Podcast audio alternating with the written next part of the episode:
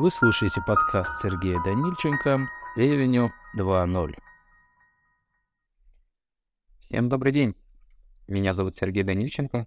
Я руководитель и сооснователь компании Hotel Advisors. И в рамках своего подкаста мы продолжаем погружаться в вопросы гостиничного ревеню менеджмента вместе. В своем первом подкасте я обозначил тему, что в последние несколько лет управление доходом начали сводить исключительно к отождествлению с динамическим ценообразованием и настройке каналов продаж. Напомню, что изменение цен в соответствии с ожиданием определенного спроса – это лишь малая часть работы и обязанностей сотрудника по управлению доходом.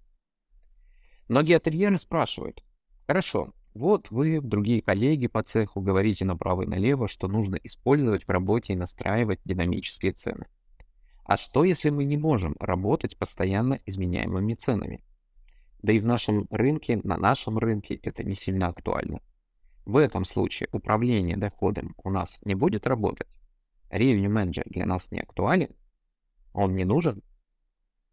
Это частый вопрос. Но могу с уверенностью сказать, что даже при отсутствии возможности использования динамических цен в отеле, методы revenue менеджмента могут и будут у вас работать.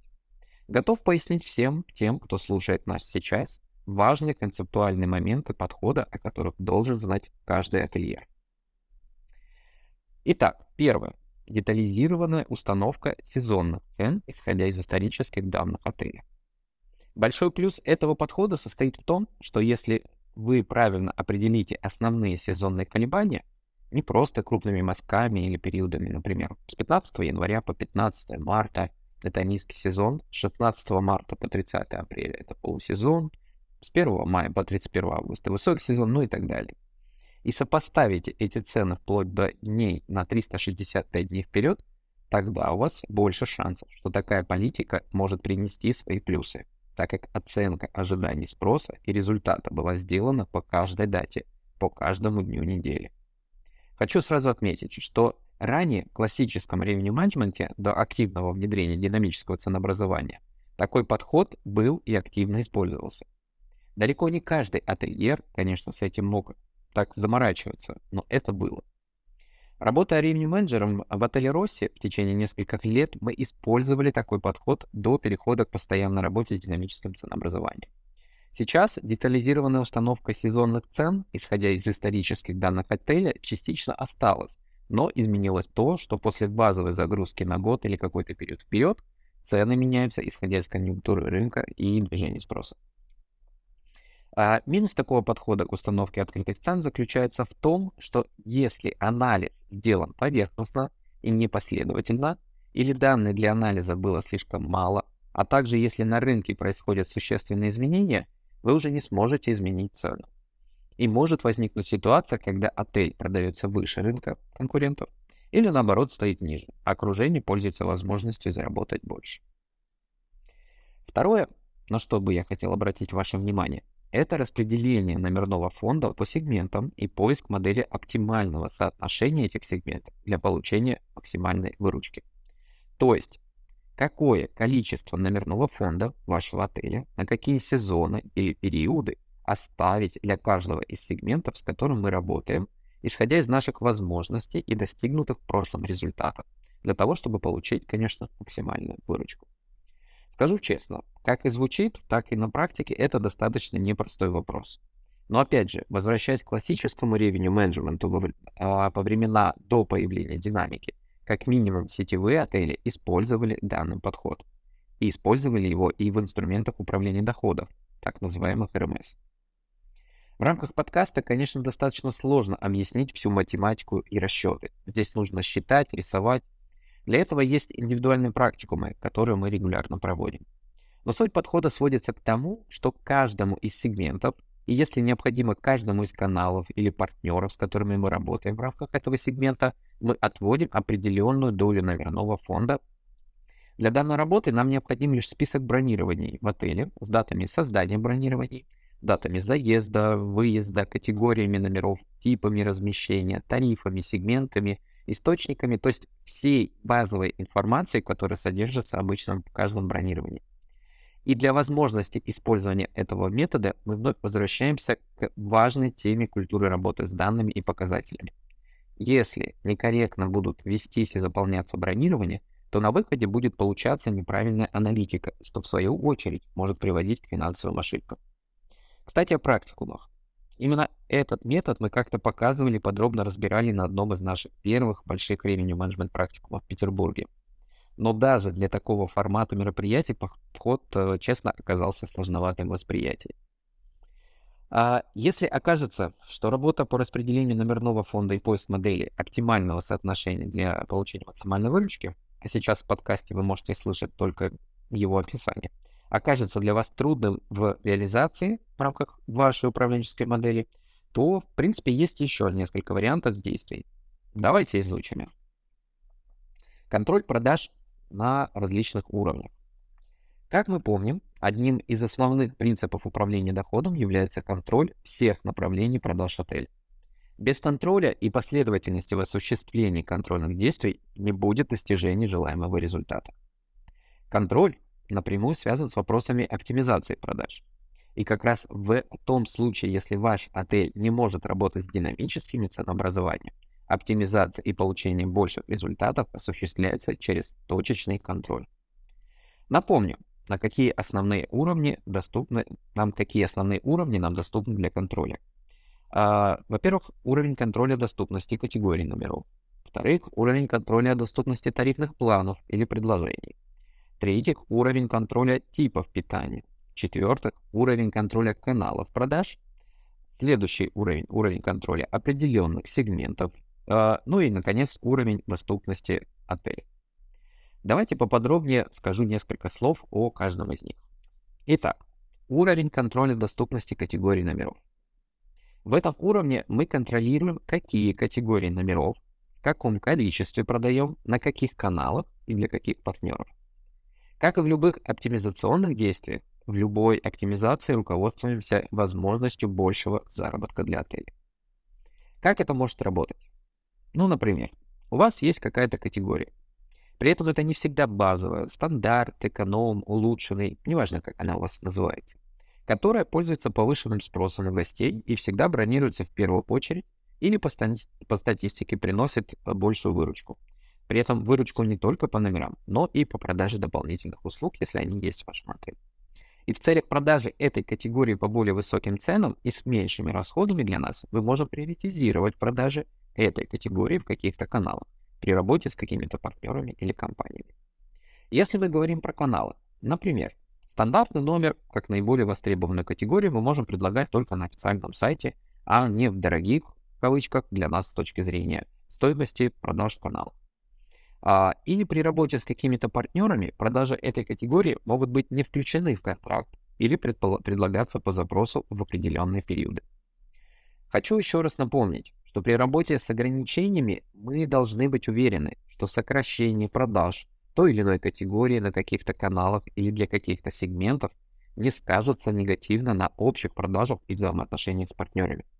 То есть мы должны иметь определенную уверенность в ожиданиях спроса на тот или иной период.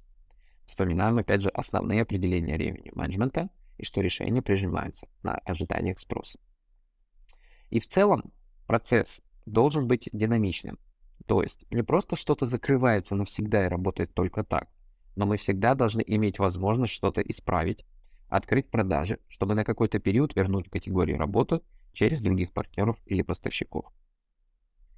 Следующий уровень – это уровень контроля доступности тарифных планов и предложений. Принцип тот же.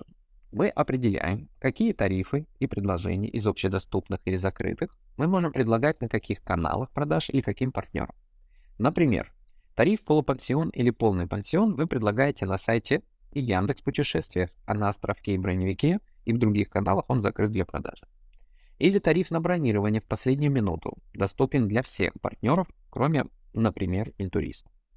Или невозвратный тариф доступен на всех каналах и для всех партнеров до 7 дней до даты заезда, а после остается открытым только на сайте или, например, для Академсервиса.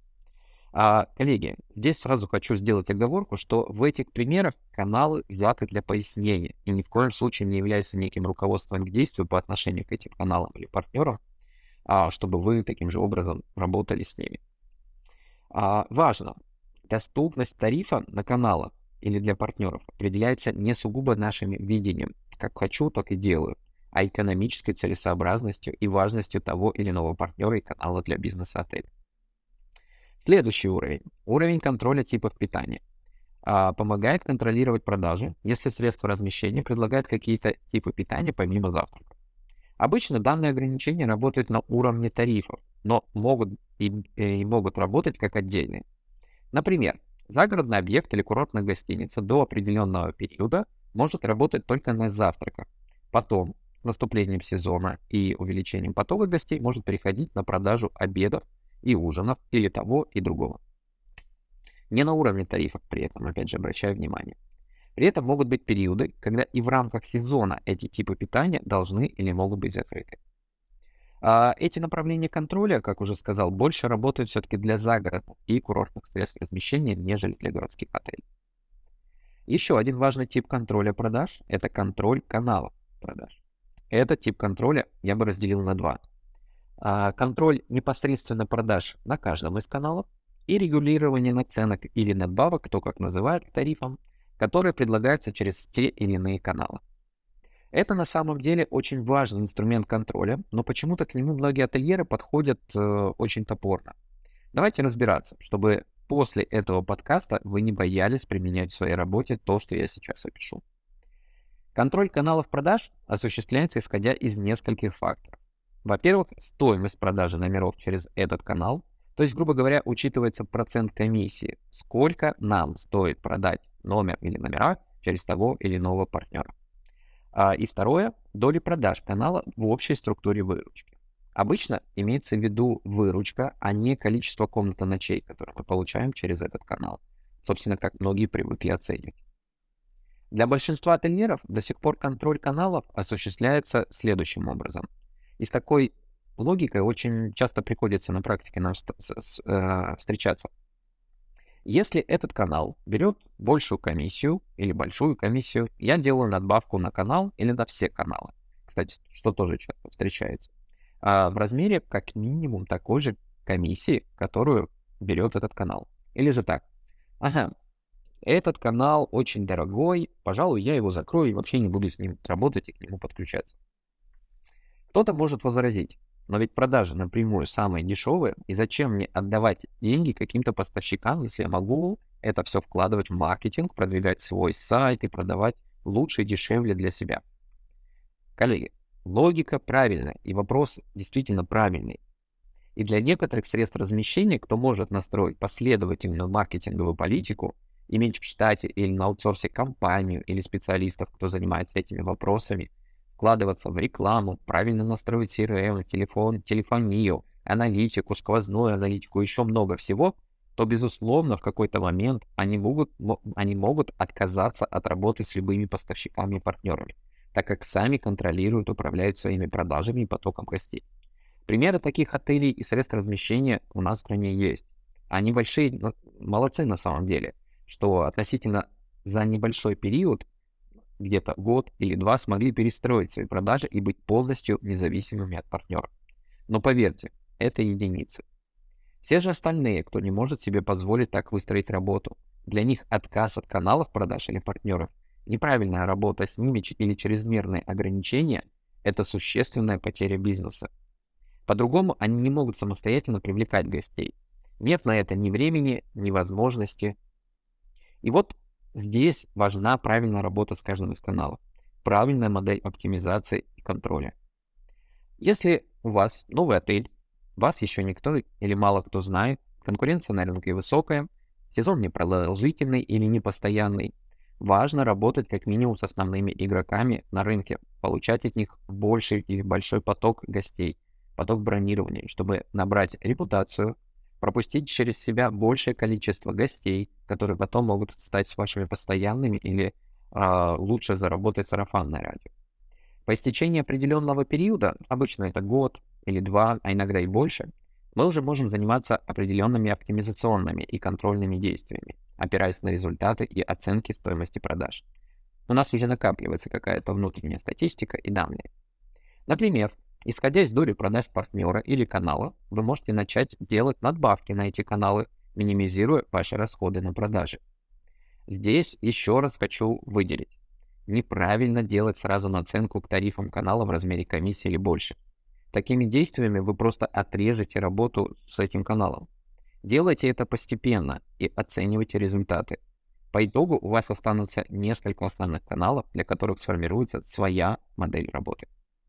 Кстати, для того, чтобы работать с разными каналами, с разными наценками, должны быть правильно сделаны и настройки тарифов менеджеров каналов, которыми вы пользуетесь. То есть, каждый канал или группа каналов и партнеров должны быть настроены таким образом, чтобы для каждого из них можно было менять процент наценки или скидки. При этом, кстати, скидки э, тоже может делаться как вариант. Да, и на некоторые каналы это может происходить. И вот эти вот наценки или скидки должны делаться индивидуально. По нашему опыту работы с разными отелями могу сказать, что это весьма действенный подход. И благодаря нему получалось достигать неплохих увеличений к показателям NetODR или NetRefPAR. А могу даже сказать, что были и отели, где, например, на период сезона, а это важно, так как спрос высокий, мы могли делать надбавки на известные и популярные каналы, ну, в том отеле или в тех отелях, о которых сейчас говорю, например, Booking, больше, чем их комиссия но объем бронирования не снижался или же снижался незначительно. И как итог, мы получали выручку за вычетом комиссии или средний тариф продажи номеров больше, чем продавали напрямую или через сайт. И это работало как в европейских отелях, где паритет уже не существовал, так и в российских средствах размещения. Конечно, перед тем, как мы запускали такую работу, мы были уверены в высоких рейтингах и позициях на агрегаторах или каналах, чем предшествовала другая большая работа. Закрытие тех или иных каналов продаж возможно и хорошо работает в периоды повышенного спроса, которые точно должны быть однозначно определены. То есть сразу или при наступлении определенных событий. Какой-то период до даты заезда, достижения каких-то показателей загрузки или набора какой-то необходимой выручки вы можете закрывать продажи через каналы, но руководствуясь принципами расходов на продажу или же вклада канала в общие продажи. Вы должны быть готовы что могут быть и варианты, когда вам нужно и важно оставлять продажи через того или иного партнера а, открытыми, так как стратегически это будет важно и полезно для вас, для бизнеса, так как этот партнер или канал помогает вам не только в какой-то один период, но в течение всего года, когда могут быть периоды и не сезона. Уровень контроля определенных сегментов целом схож с принципами контроля каналов продаж, поэтому отдельно э, пояснять э, здесь не вижу смысла. И уровень доступности всего отеля. В нашей отечественной практике не помню, чтобы это работало, хотя, например, в Петербурге на период экономического форума многие люксовые отели и отели более высокого сегмента обычно закрыты для продажи и работают только с запросами напрямую. Но это больше связано с ограничениями каналов дистрибуции. Спросите, как все это контролировать? В своей работе, в зависимости от вводных, мы стараемся делать для себя такой инструмент контроля, в котором помимо тарифной политики обязательно присутствовали все бы ограничения и правила продаж по отелю. Помните, вы не удержите все данные в голове. Ни один из текущих инструментов или PMS, к сожалению, не дают в удобном виде централизованно видеть всю картину по всем ограничениям, правилам продаж, наценкам и так далее. Очень надеюсь, что вы действительно действующие или будущие ательеры сможете применить в своей работе ревеню подхода, о которых я здесь рассказываю. Ведь именно эти методы могут помочь вам структурировать и максимизировать доход.